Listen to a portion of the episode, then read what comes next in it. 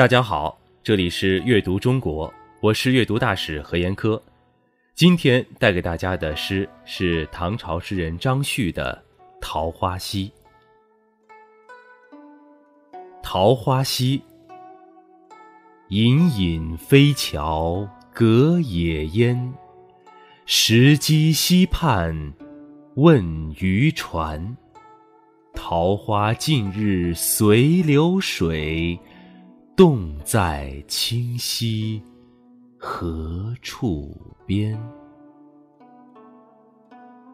这首诗的意思是：一座高桥隐隐的隔着云烟出现，在岩石的溪畔询问渔船的主人。这桃花整天的随着流水而流淌，请问那桃源洞口在清溪的哪边呢？这首诗的作者是张旭，张旭是唐朝书法家、诗人。他生于公元六七五年，字伯高，一字季明，汉族，今江苏苏州人。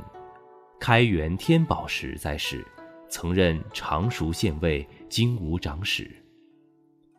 张旭的书法与怀素齐名，以草书著名。他的草书与李白的诗歌。裴明的剑舞称为三绝。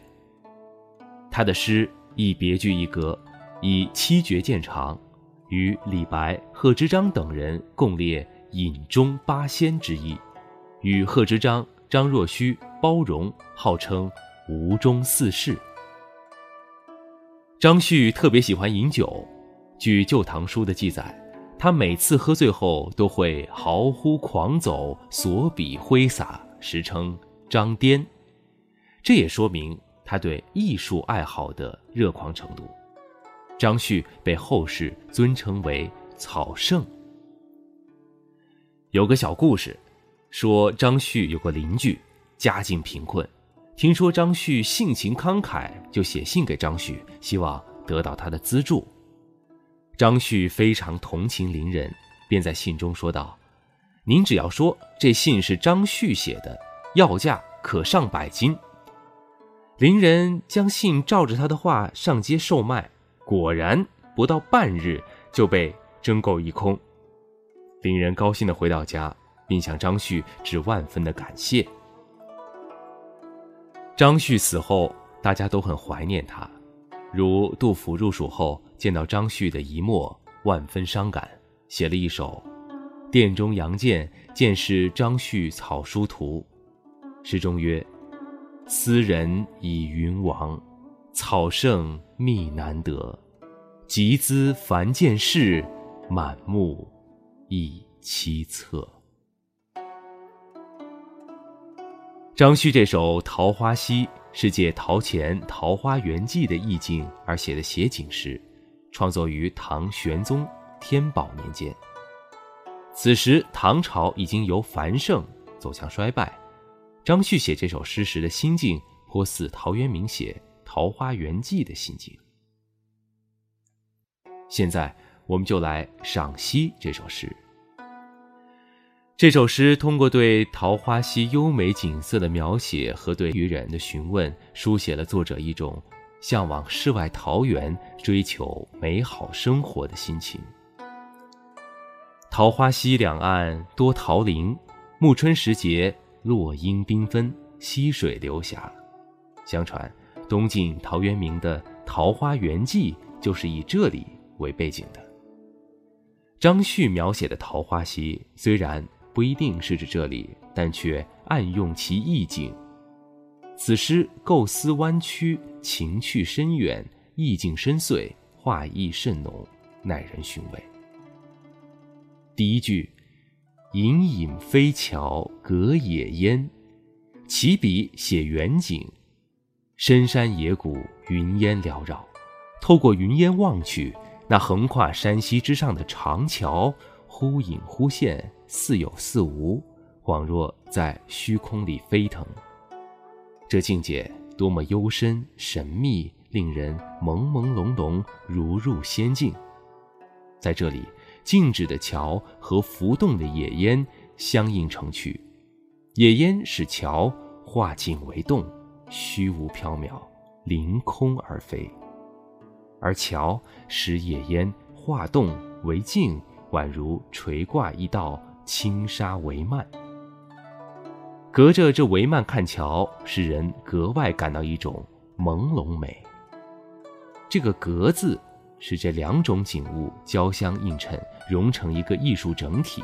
“格”字还暗示出诗人是在远观，若是站在桥边，就不会有“格”的感觉了。接着画近景。第二句，石矶溪畔问渔船，近处水中露出嶙峋岩石，如岛如屿。那漂流着片片落花的溪上，有渔船在轻摇，景色清幽明丽。石矶溪畔问渔船，一个“问”字，诗人也自入画图之中了。使读者从这幅山水画中，既见山水之荣光，又见人物之情态。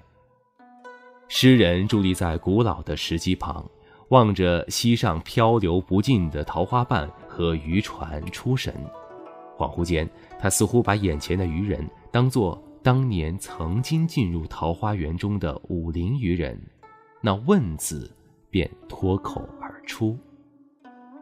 问渔船三字，逼真地表现出这种心驰神往的情态。第三、第四句是问询渔人的话：“桃花尽日随流水，洞在清溪何处边？”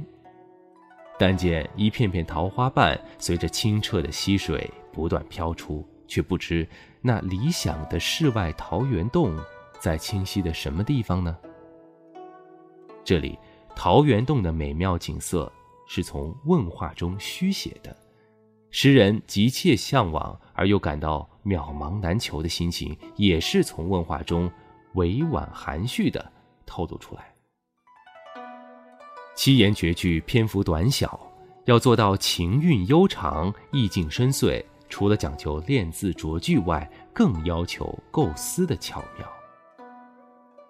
张旭的草书布局就非常巧妙，字字讲求章法，形式上却灵动自由，几乎达到了书法艺术的自由极限。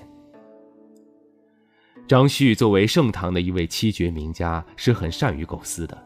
这首诗从远到近，正面写来，然后用问询的方式运实入虚，构思布局相当新颖巧妙。